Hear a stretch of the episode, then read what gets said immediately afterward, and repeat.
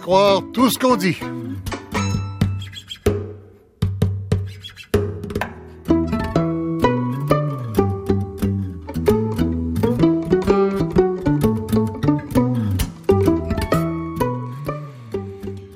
Bonjour, ici Michel Lacombe. Est-ce qu'il y aura un gouvernement à Washington au cours des deux prochaines années? Les électeurs américains, vous le savez, mardi, ils ont répudié le parti de Barack Obama de façon très claire. Non seulement les démocrates ont perdu le Sénat, mais maintenant le Congrès en entier, le Sénat et la Chambre des représentants, et encore plus qu'avant, appartient entièrement, enfin, à majorité aux républicains. Et puis, il y a aussi les élections locales qui ont favorisé encore plus les républicains dans les assemblées d'État, euh, les gouverneurs, etc. Et puis il y a aussi la Cour suprême qui se prépare à entendre une cause qui pourrait avoir pour effet de détruire au moins en partie Obamacare dans 36 États. Ça va pas bien pour le gouvernement. Les républicains euh, promettent de euh, contrer la plupart des mesures euh, que le gouvernement démocrate entend, le gouvernement d'Obama entend euh, proposer. Obama semble tenir absolument à certaines réformes de l'immigration qu'il devra faire par décrets gouvernementaux. Il paraît que ça a créé une grosse chicane au, euh, au dîner hier soir où M. Obama rencontrait euh, ses vis-à-vis euh, du Parti républicain, le leader de, du Sénat, euh, celui qui sera leader du Sénat, Mitch euh, O'Connell. Mitch McConnell. McConnell, oui, Mitch je- pas McConnell. O'Connell, c'est O'Connell, McConnell, McConnell. McConnell, Et, McConnell. et John Boehner, euh, qu'on connaît à la Chambre des représentants. Alors, qu'est-ce qui s'est passé et qu'est-ce qui va se passer? Vous, avez entendu la douce voix de Donald Cuccioletta. Euh, Bonjour. Bonjour, Donald Cuccioletta de... Euh, attendez un peu, là, que je me, que je me rassemble. Donald Cuccioletta de l'Observatoire euh, sur les États-Unis, cher Raoul Dandurand, et également de la chère Raoul Dandurand, Raphaël Jacob. Euh, c'est la première fois que vous êtes ici à cette émission, mais vous avez déjà fait quelques entrevues euh, Exact. à Radio-Canada, voilà. Euh, vous êtes en train de faire un doctorat dans une université américaine C'est exact. L'Université Temple à Philadelphie. à Philadelphie. Et puis, euh, bon, ben c'est ça, la chère Raoul Dandurand, vous occupez de, de politique américaine. Et, et puis, on a trois, euh, trois Américains avec nous euh, qu'on connaît pas mal à cette antenne. Euh, Robert Dion, euh, Evansville, en Indiana. Robert Dion, bonjour. Oui, bonjour. Daniel Marien, en Floride, University of Central Florida, Orlando. Daniel Marien, bonjour. Oui, bonjour.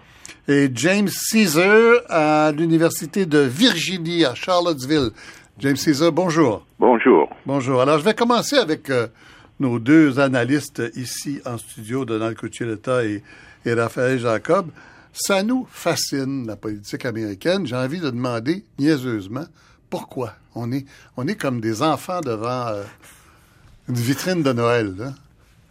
Donald, Euh, un peu, oui, tu as tout à fait raison, euh, Michel, mais c'est parce que, d'une part, on vit juste à côté. Ça, c'est la première des choses. Hein. On fait partie de cette dynamique-là de l'hémisphère nord des Amériques. Et on sait que le Québec et même le Canada, les relations économiques, politiques, culturelles, etc. Euh, il y a aussi, on a une relation d'amour et de haine avec eux. hein. On a peur de l'américanisation du Québec, du Canada, puis ça, c'est encore un lieu de débat. ils sont pas mal plus gros que nous autres. Puis en plus.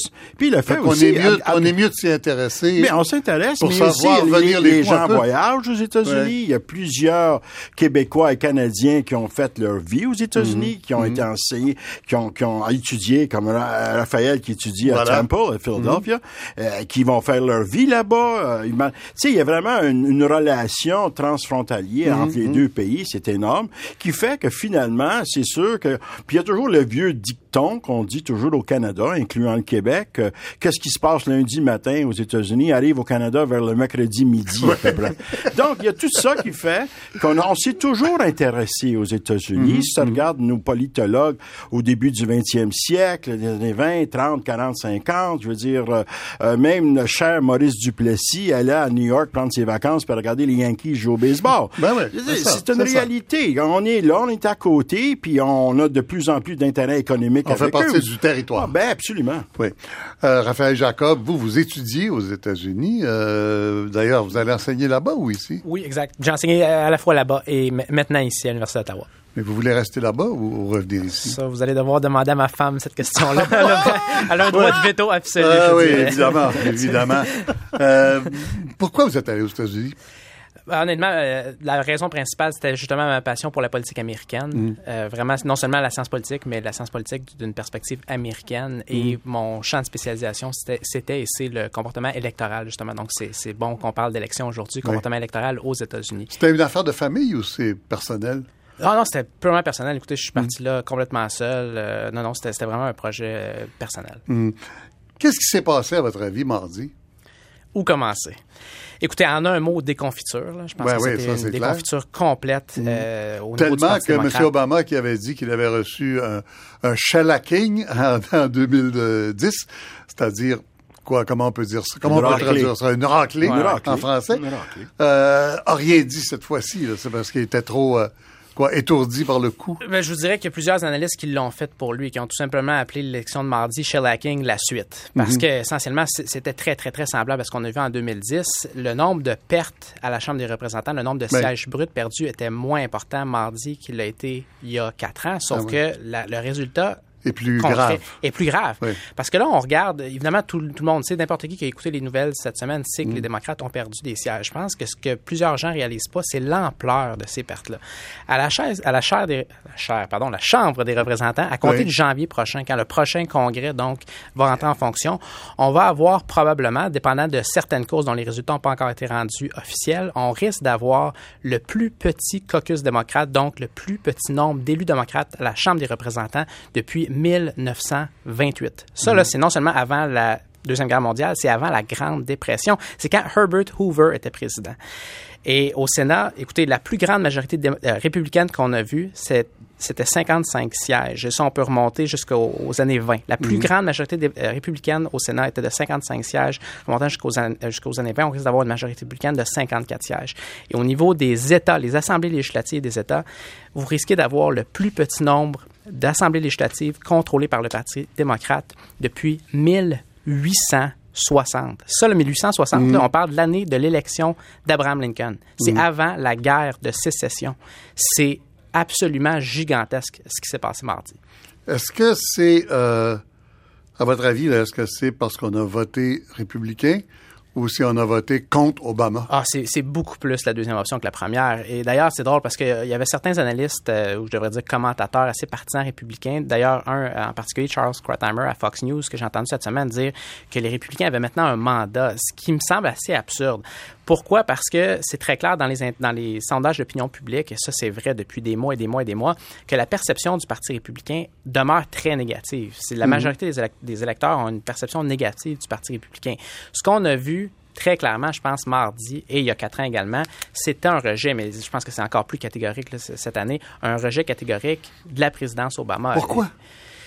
Encore une fois, là, je pense que ça, ça serait très, très long de répondre. Ça va être difficile de, de garder une réponse Non, mais les concise. principaux éléments de réponse. Si on, commence, si on regarde seulement le deuxième euh, mandat, ouais. Obama a promis beaucoup de choses euh, et, et il a eu des bâtons dans les roues très souvent.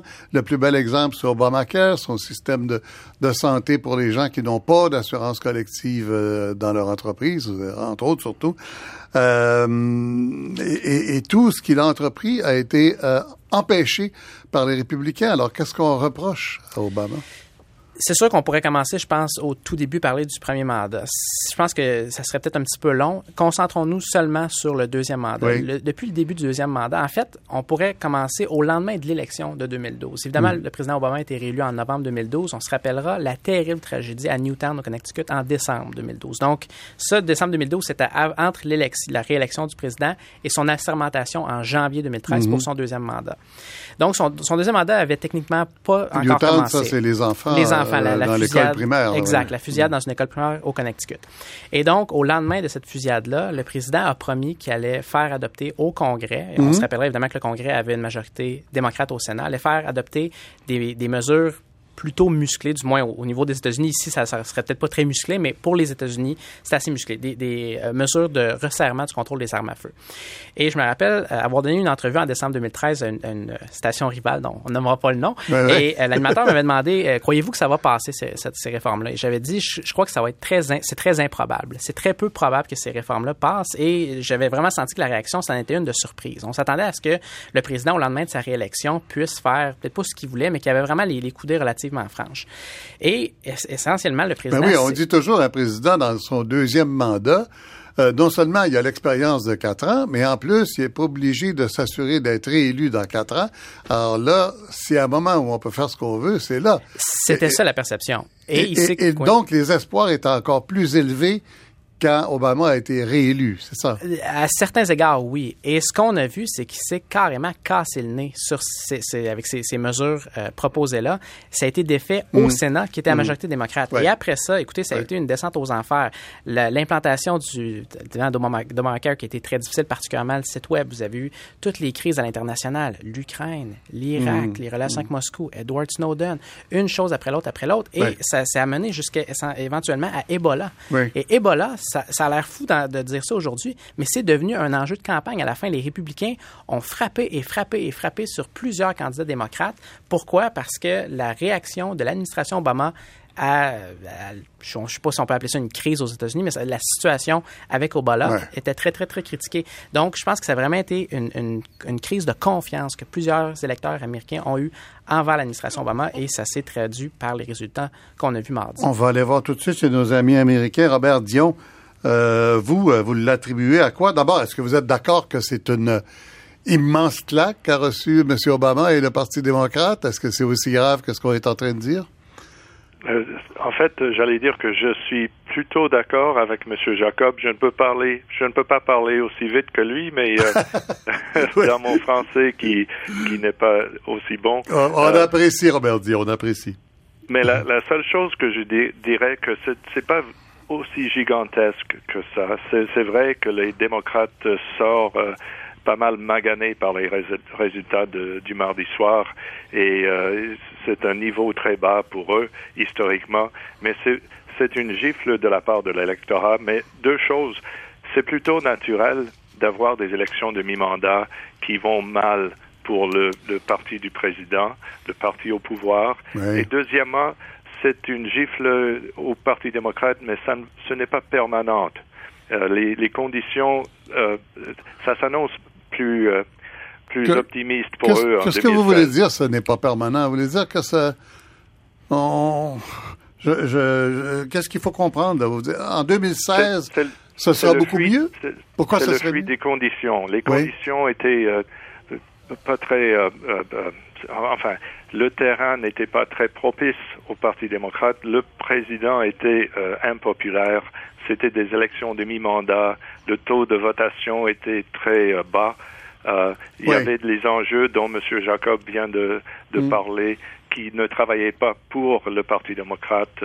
Il n'avait pas le vent dans les voiles et les républicains insatisfaits sont allés aux urnes et les démocrates démotivés se sont restés chez eux mais ça ne va pas se reproduire euh, en, deux, ans. Ah non, vous pensez? Non. Si Hillary Clinton se présente dans deux ans, elle aura un, meilleur sort. Oui, euh, ça ne peut pas s'empirer.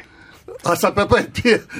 Quand vous dites Obama était impopulaire, depuis quand et qu'est-ce qui a causé ça? Parce qu'il a été immensément populaire. Mais oui, et comme vous avez dit, c'était les espoirs trop élevés on a tendance à donner des pouvoirs héroïques au président américain et tous les présidents de ma vie ont échoué, ont déçu l'électorat. Monsieur Reagan, Monsieur Clinton, euh, tous les présidents sont comme des voitures nouvelles. Une fois qu'ils entrent en fonction, ils perdent de, valeur euh, chez l'électorat. Oui. Enfin, on rappelle toujours, on aime bien rappeler ici que le président américain a beaucoup, beaucoup moins de pouvoir que le premier ministre du Canada, qui euh, décide toutes les politiques et qui euh, oblige tous ses députés à la solidarité ministérielle, alors que chez vous, ça n'existe pas. Non, exactement. Mais l'ironie un peu, c'est que quand il ne s'entend pas avec le Congrès, c'est toujours le président qui est puni par les électeurs. On dit même que Obama aura de la misère avec les démocrates de ce Congrès-ci. Pourquoi? Enfin, il, il euh, c'est une bonne question et j'ai hâte de t'entendre les autres commentateurs, mais euh, c'est un peu sa personnalité. Il est, il est moins euh, convivial que d'autres, même ah George W. Bush ah et Bill Clinton. Il mm.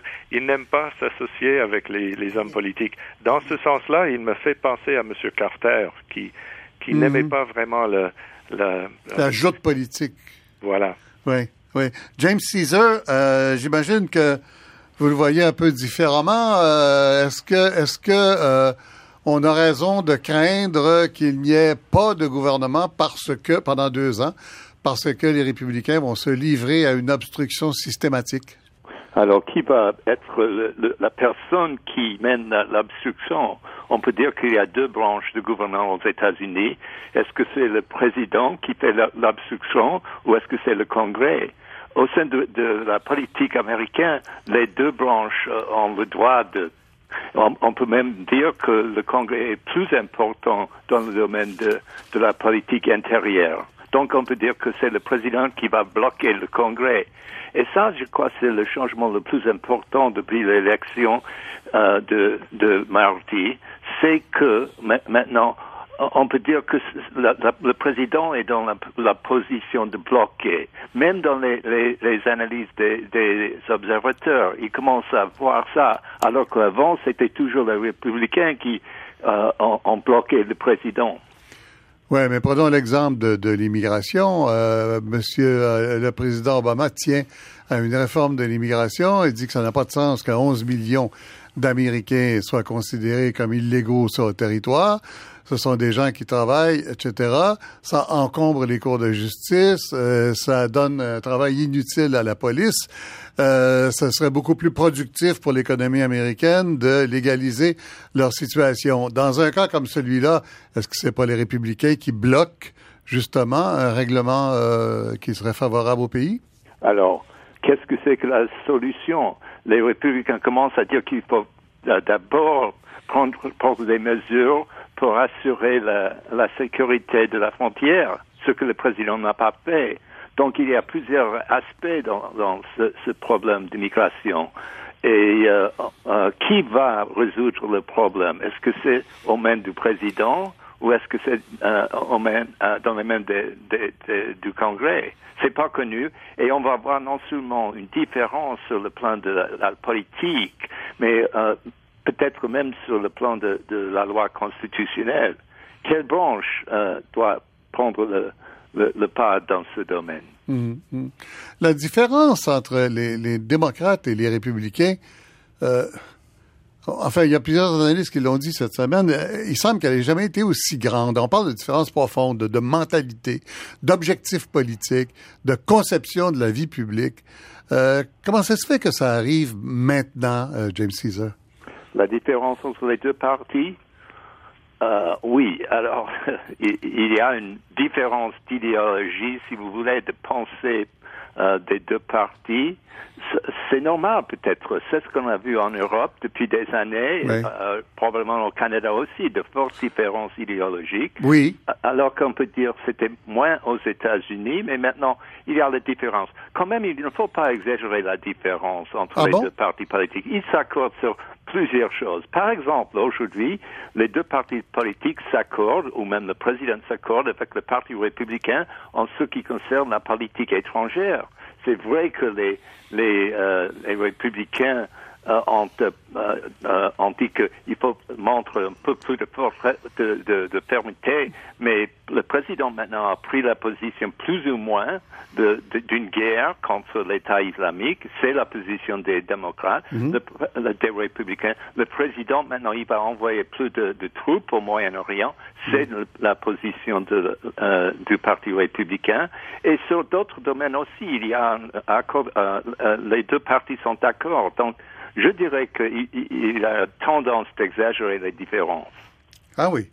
Euh, on va revenir à Montréal en studio. Donald Cochuleta, euh, est-ce que vous, êtes d'accord avec James Caesar, qu'on a tendance à exagérer? avec le professeur Caesar, il y a des choses avec lesquelles je suis d'accord. Il y a d'autres choses que je suis totalement en désaccord. Non, mais sur le fait qu'on exagère les différences entre les deux parties. Non, je pense au contraire. Je pense que les, les différences, euh, de plus en plus, se font de plus en plus évidentes entre les deux parties, ne serait-ce qu'à cause de la crise que les États-Unis ont vécue depuis 2005, 6, 7, 8, 9, puis que certaines parties des États-Unis vivent encore aujourd'hui. Ça veut dire, puis cette différence-là idéologique est, est apparue dans la façon qu'on doit gérer et régler la crise. Monsieur Obama, comme beaucoup de démocrates, ont décidé d'utiliser l'arme de l'État, hein, le TORP, l'insertion, et aussi l'insertion de l'État au niveau d'Obamacare, même si c'est pas universel comme nous ici au Canada, mais néanmoins, l'arme de l'État est utilisée. Et puis, dans beaucoup d'autres domaines aussi, l'arme de l'État a été utilisée pour contrebalancer les néfastes euh, mesures ou les néfastes résultats de la crise économique que les États-Unis ont vécu. Mm-hmm. La plus importante, ça c'est M. Obama qui l'a dit, mais tout le monde est d'accord pour dire, la pire depuis les années 30.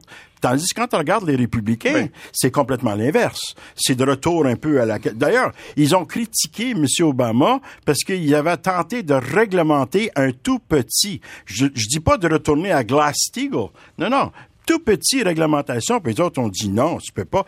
Donc, il y avait une, il y avait une division fondamentale entre la façon.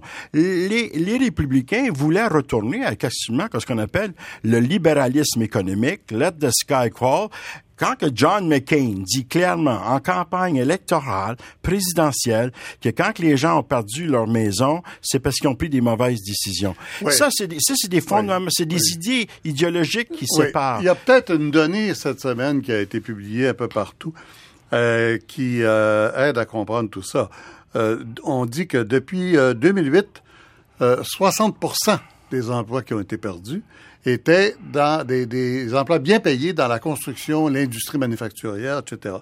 Et que 58% des jobs qui ont été créés pour ramener le taux de chômage, on se d'avoir un taux de chômage à 6% aux États-Unis, en bas du taux de chômage canadien, sont dans l'alimentaire, le commerce de détail et puis le service à la clientèle, des jobs entre 8 et 12 dollars l'heure. Oui. On fait pas une Puis fortune avec ça aux États-Unis. On a vu un topo extraordinaire au téléjournal cette semaine qui comparait deux familles dans le Vermont et à Sherbrooke, au Québec, euh, à des niveaux de revenus comme ceux-là. La différence était, aux États-Unis, tu meurs. Oh S'il n'y a pas de soupe populaire, t'es mort, tu manges pas de la semaine. Pour moi, la victoire de, de, de puis je suis tout à fait d'accord avec tout ce qu'ils ont dit, euh, les, les, mm. intervenants avant moi, puis les chiffres de, de, de Raphaël est assez éloquent là-dessus. Euh, la grande victoire des républicains, c'est pas simplement au niveau d'avoir gagné le Sénat puis tous les autres endroits du système gouvernance américaine. C'est le, c'est la victoire idéologique qu'ils ont commencé à entreprendre depuis 2010 parce qu'ils avaient les forces à la Chambre des représentants, la majorité, pour bloquer toutes sortes de choses. Ça veut dire que le discours des républicains a porté fruit. Puis c'est un discours. Mais pourquoi, quand on voit ben, les chiffres comme ceux-là, comment se fait-il que le discours, discours a démonisé Barack Obama, démoniser constamment son, ses, ses, ses ces, mesures sociaux. Oui, mais pourquoi ça marche? Parce que les gens aux États-Unis, il faut retourner à la culture américaine, pas la culture politique, mais la culture sociale et la culture de chaque individu. Si la personne présentement aujourd'hui, c'est vrai que l'économie américaine a reparti, elle est fragile. Le chômage à ce moment, ce matin, c'est 5,8 mm-hmm. plus bas que le Canada. Vous avez tout à fait raison. Mais la personne qui est au Nebraska, à l'Indiana ou un peu partout dans le Midwest et même sur les deux côtes disent ben moi j'ai pas encore d'emploi. Puis si j'ai un emploi, c'est un emploi qui me donne le tiers en bas du niveau de pauvreté. Voilà. Donc je me dis what have you done for me lately, Mr. President? Euh, c'est assez incroyable de dire que les euh, chiffres au mois d'octobre, le gouvernement a dit qu'ils ont, créé 214 000 emplois. Probablement, mm. comme tu dis, des jobs à faible revenu.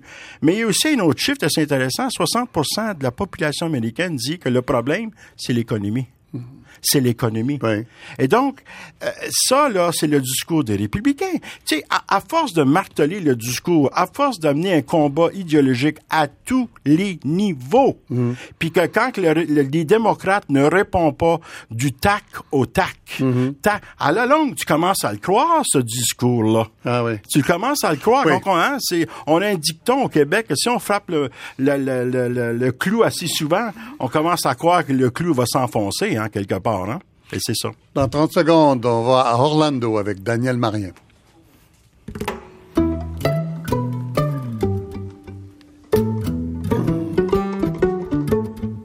Vous écoutez Michel Lacombe sur ICI Radio-Canada, première.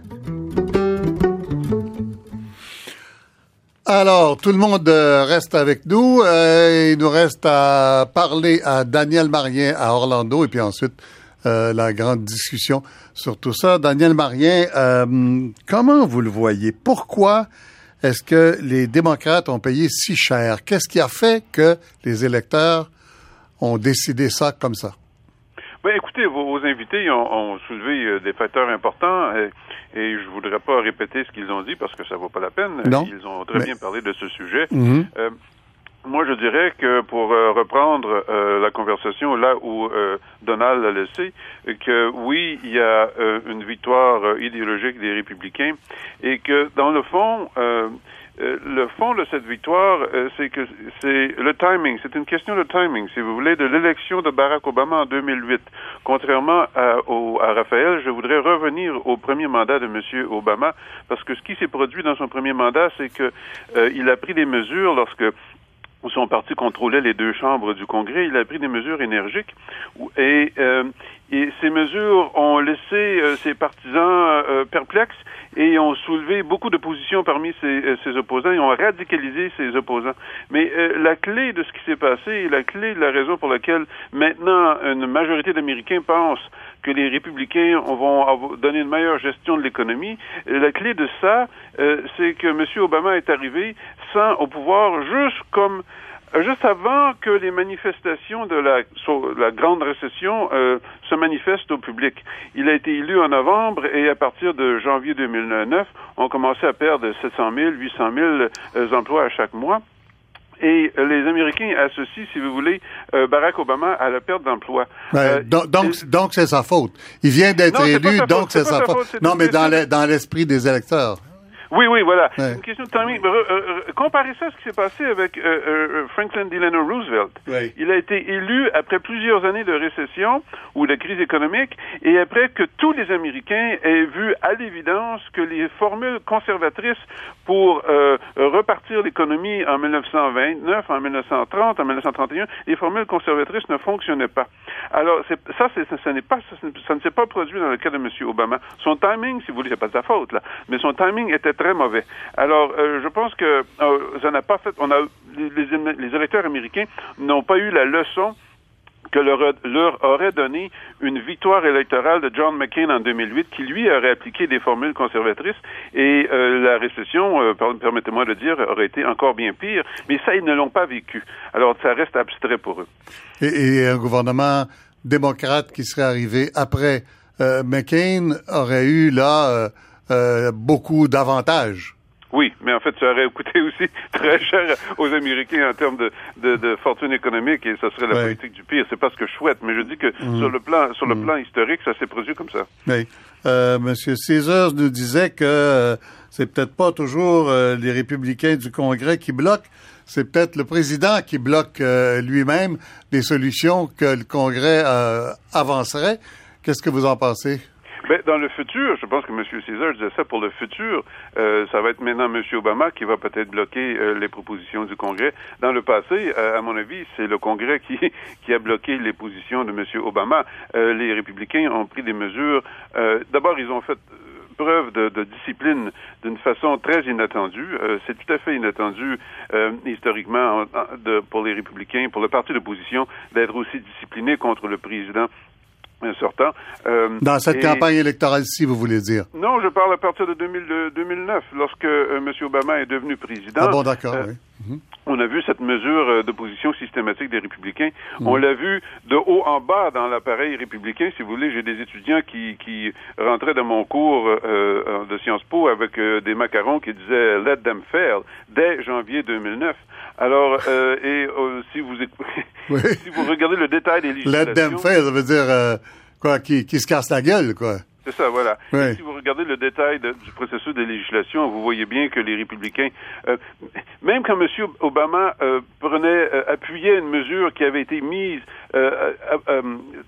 avancée au Congrès, par, au Sénat par des républicains, une fois que M. Obama se déclarait en faveur, le support républicain pour ces mesures se soustrayait, se retirait. Oui, mais c'est un peu invraisemblable. C'est un peu invraisemblable, ça. C'est infantile à la limite, non?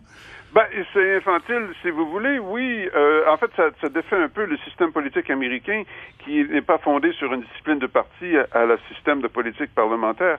Euh, mais euh, on voit très bien que, euh, à part des élections, en dehors de l'élection présidentielle de 2012, c'est une stratégie qui a bien servi le Parti républicain puisqu'ils ont gagné une majorité à la Chambre en 2010 et maintenant ils ont gagné les élections à tous les niveaux, comme vos invités le disaient. Mhm. Alors ça leur, ça leur a bien servi. Et ce qui, font, ce qui est le, le, le sort de, l'efficacité de cette euh, euh, tactique, euh, c'est Monsieur Caesar qui l'a mentionné, euh, c'est qu'on a une la population a une idée exagérée de l'influence du président dans le système euh, politique américain. On a des attentes de performance dans le système politique américain qu'on met sur le président.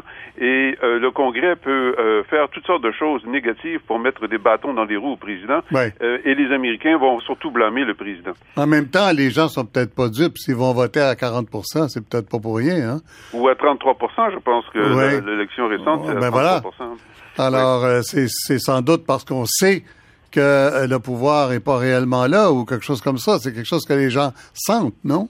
Écoutez, ça, pourquoi les gens vont pas voter? C'est certain que euh, cette la semaine dernière, il y a beaucoup de démocrates qui sont pas allés voter parce qu'ils se sont sentis au, euh, sans enthousiasme vis-à-vis de leurs candidats démocrates. Euh, il y a aussi beaucoup de, d'indépendants qui ne sont pas allés voter pour euh, marquer leur opposition à M. Obama à cause de la situation économique mmh, et aussi mmh. à cause des problèmes du gouvernement fédéral, du gouvernement fédéral vis-à-vis de la gestion d'Ebola, de la gestion de la montée de l'État islamique, etc. Vos invités en ont parlé.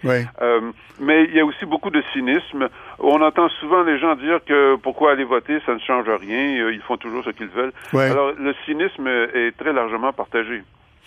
On va euh, revenir au Canada euh, parce qu'il y a quelque chose euh, qui risque de se passer qui ferait très plaisir au gouvernement actuel. on va entendre une intervention du ministre des Finances, Joe Oliver. Je ne veux pas parler de, la situation domestique politique aux, États-Unis, mais quand même, comme quand j'ai dit maintes fois, euh, le, projet Keystone est, est, un projet qui est, tellement bon pour le Canada et les États-Unis. Alors, euh, voilà, ça c'était le ministre des Finances, Joe Oliver. Le ministre Jason Kenney, ministre de l'Emploi et du Développement social, et du multiculturalisme a été encore plus clair euh, sur Twitter. Il a écrit Bonne nouvelle pour les emplois canadiens et l'économie. Il semble que le nouveau Sénat américain aura des 60 votes et plus nécessaires pour approuver Keystone Excel. Alors, Keystone Excel, c'est le pipeline que le président Obama retarde depuis longtemps, qui vient de l'Alberta vers euh, le Nebraska et, euh, éventuellement vers les raffineries du Golfe du Mexique euh, auquel tient absolument le gouvernement conservateur canadien et euh, les républicains aussi, semble-t-il. Euh, Robert Dion, est-ce que euh, l'élection de mardi a ouvert la porte euh, de façon finale à Keystone, d'après vous? Pas de façon finale, c'est toujours le président Obama qui aura le dernier mot avec son, son droit de veto parce que les, mm. les républicains n'auront pas les deux tiers des votes dans les deux chambres mais je pense que pour une fois, euh, le Congrès peut envoyer au président Obama le, choix de, donner le veto ou, d'appuyer le projet parce qu'autrement c'était bloqué dans, le Sénat et euh, ça va. Euh, vous savez, le président Obama ne s'est pas encore prononcé de, façon définitive sur son. non, tout ce qu'on sait, c'est qu'il retarde. Voilà. Voilà. Mais est-ce qu'on peut présumer qu'il serait moins tenté de s'opposer maintenant que ce serait peut-être une monnaie d'échange pour autre chose? Hmm je, laisse la parole aux autres.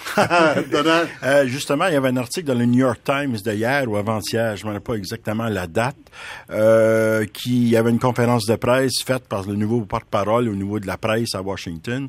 Puis justement, il y a quelqu'un qui a posé la question de Keystone, euh, parce qu'on sait que les républicains le veulent, et puis euh, mm. les raffineries, et puis même Mary Landau, démocrate de la Louisiane, qui passe en runoff au mois de janvier, et pour ça aussi, euh, qui ont demandé la question, puis on dit, ben, s'il y a des petits arrangements, mm. oh, il y aura une ouverture. C'est arrêté là. Donc, ça veut dire que avec, avec une pression mm-hmm. qui viendra des mm-hmm. républicains des deux chambres, évidemment.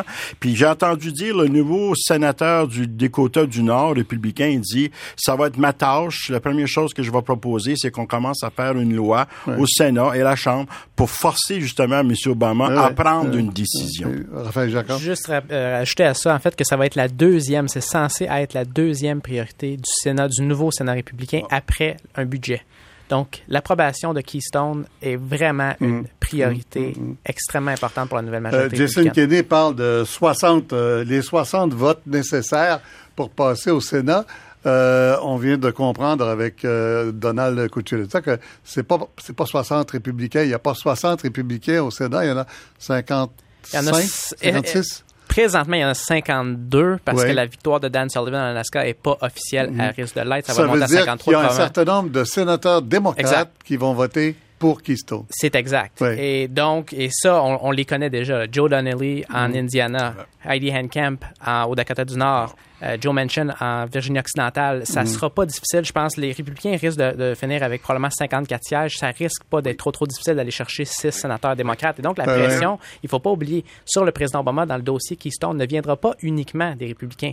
Elle va aussi venir d'une certaine partie de son parti. Oui, voilà, c'est ce qu'on et, et elle va également venir potentiellement euh, de son parti par rapport à 2016. C'est-à-dire que le ou ah la successeur à Barack Obama pour la, la, la, la candidature présidentielle démocrate veut-il ou veut-elle vraiment avoir cet albatros-là autour du cou pendant la campagne de 2016? Michel? Oui, alors, nos amis américains, oui. Oui, alors écoutez... C'est Daniel Marien, ça, oui? Daniel Marien? Oui, c'est Daniel ici. Je partage euh, euh, la, perspective de vos... Euh, de vos panélistes à l'effet que Keystone va possiblement ou même probablement être finalement autorisé. On a déjà 60 votes, plusieurs votes démocrates. le magazine The Hill, qui couvre le Congrès euh, même avait un article qui laissait entendre que les républicains qui se euh, sont euh, optimistes qu'ils pourraient trouver jusqu'à 67 votes, le, nombre de votes nécessaires pour neutraliser un veto présidentiel sur le sujet. Ce serait intéressant de savoir, de spéculer si l'administration Obama... Excusez-moi, Daniel, mais avec 67 votes, on neutralise un veto présidentiel au Sénat. Oui. Ah bon, d'accord. Alors, euh, ce qui, euh, on, peut se demander si le, M. Obama euh, ne pourrait pas faire une sorte de compromis qui irait à l'effet que, oui, il, dirait oui à Keystone, mais en disant oui à Keystone, voyez-vous, il aliène une grande partie de la coalition, coalition électorale qu'il avait construite en 2008 et 2012 Hein, c'est-à-dire les environnementalistes, ceux qui s'inquiètent euh, des changements climatiques. Alors, M. Obama pourrait peut-être jumeler cette, euh, je dis peut-être, jumeler cette autorisation de Keystone avec euh, l'introduction d'une série de mesures présidentielles pour réglementer les gaz à effet de serre. La Cour suprême a, il y a déjà plusieurs années, a donné une autorisation explicite à M. Obama en vertu des lois existantes pour réglementer les gaz à effet de serre. M. Obama nous promet une telle réglementation depuis plusieurs mois. Alors, euh, il est possible que l'administration, euh, si vous voulez, concède Keystone, mais euh, dans le même souffle impose cette réglementation qui va beaucoup, beaucoup, beaucoup irriter les républicains au Congrès et certains démocrates. Jusqu'à quel point peut-il l'imposer?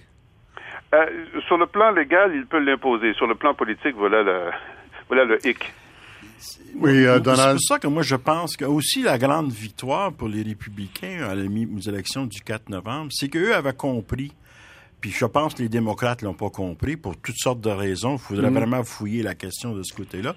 C'est que 2014, les républicains, c'était le tremplin pour 2016. Mm-hmm. Ça veut dire qu'une fois qu'on a le Sénat, puis qu'on a la Chambre des représentants, puis qu'on a plusieurs gouverneurs, plusieurs législatures dans les États, on peut commencer à mettre de l'avant notre agenda politique, nous, nos visions.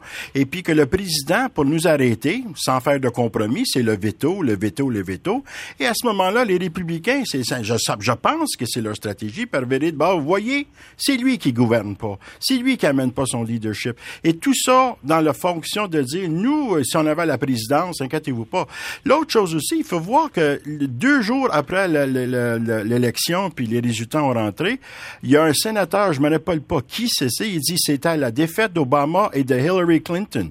Rand Paul. Rand Paul. Bon, des gens ont commencé à jumeler, parce que pour les républicains, pour eux, c'est assez évident que c'est Mme Clinton qui va être la candidate en 2016. Ben. Donc, des gens commencent à jumeler toute la démonisation d'Obama, la faute des républicains et de Mme Clinton. Donc, c'est toute une stratégie qu'ils ont déjà pensée à l'avance.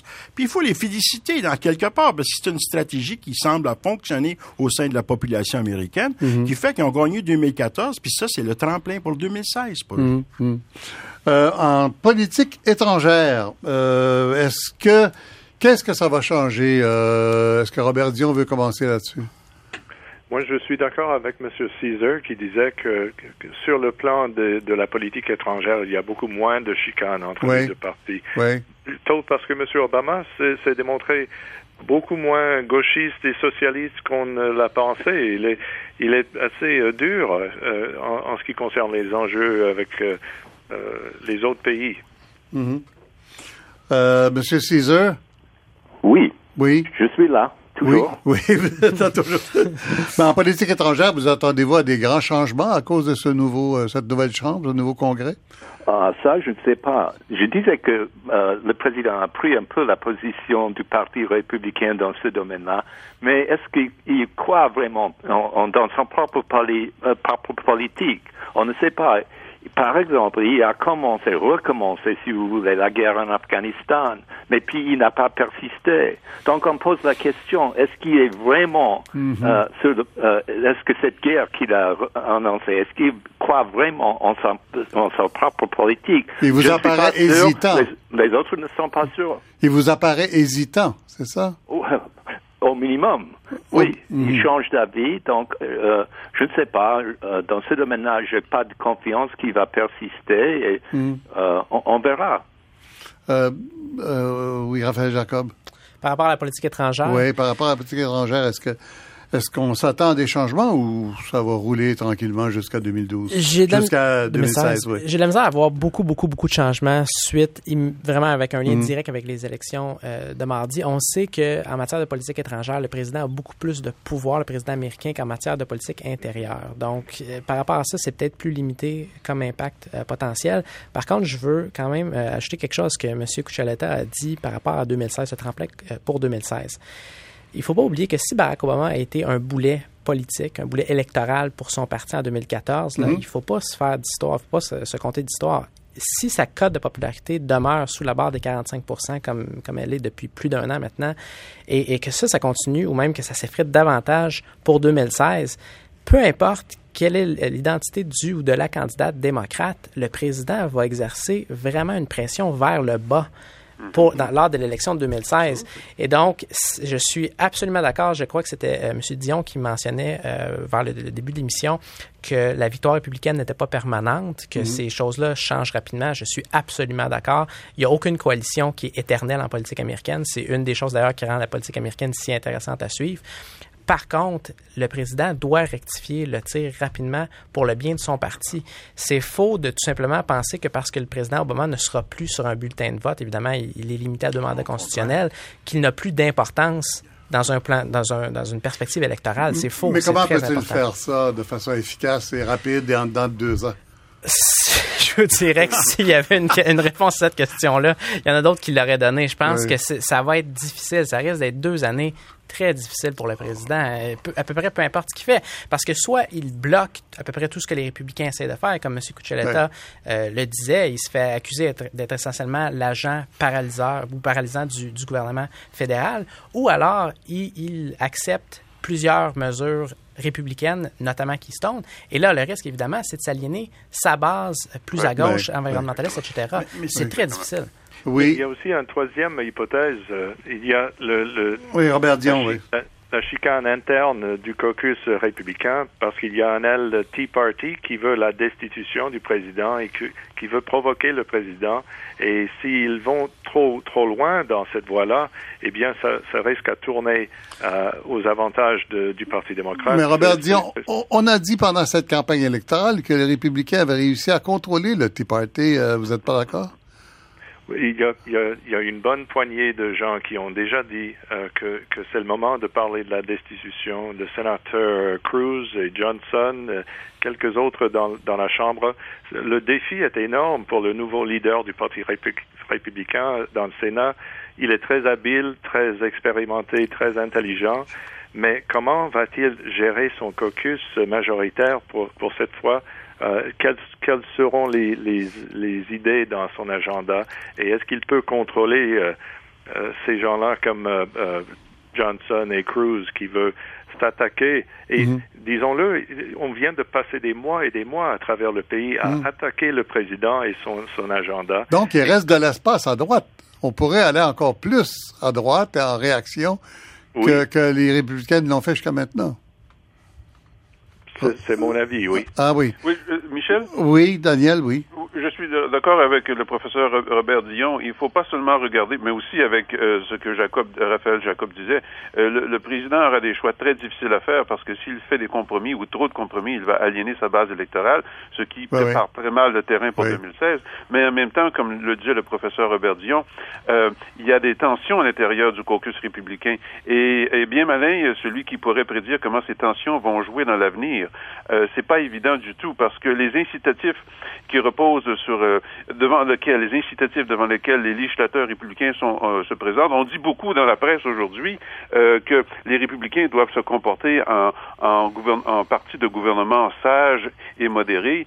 c'est vrai qu'ils doivent faire ça pour bien bien se positionner pour 2016, mais les incitatifs spécifiques des législateurs au Congrès, particulièrement à la Chambre, c'est de ne pas faire de compromis avec Obama souvent parce que là, ils risquent de provoquer un challenger sur leur droite dans les primaires de 2016. Alors, euh, il y, a, y, a une histoire là qui va se développer que personne ne peut prédire et sur laquelle M. Dion met le doigt. Euh, on ne sait pas ce qui va se passer à l'intérieur du caucus républicain et cela pourrait offrir des ouvertures, si vous voulez, à M. Obama pour euh, récupérer un peu de popularité politique. Ou à Mme Clinton, si c'est elle. Ou à Mme Clinton. Est-ce que est-ce qu'on est d'accord, tout le monde, qu'on voit se dessiner à l'horizon Hillary Clinton Jeb Bush?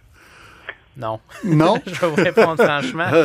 Jacob, non, non. tout simplement parce que, et ça, le professeur Caesar, je, crois, pourrait nous le confirmer assez facilement, il y a d'amples recherches en sciences politiques qui démontrent qu'il n'y a à peu près aucune corrélation à deux ans du vote présidentiel entre les intentions de vote qu'on observe et l'éventuel résultat électoral. Je pense que là, on parle de Jeb Bush parce que c'est un petit peu la saveur du mois. Là. Je veux dire, il y a, six mois, c'était Chris Christie. Pour Dans six mois, ça va être pour les républicains. Ah bon, d'accord. Donc, non, on, peut pas, pas, on n'est pas à la fin du processus encore. On n'est même pas vraiment, on n'a pas commencé c'est ça. Donc, c'est possible, mais ça serait fou. Oui, mais dans, quelques mois, on saura d'ici un an maximum, non? On va savoir qui va être candidat. on ne saura pas qui va être retenu pour l'investiture des deux partis. Euh, là, on fait ça à Montréal, mais euh, là-bas, euh, James Caesar, qu'est-ce que vous en pensez?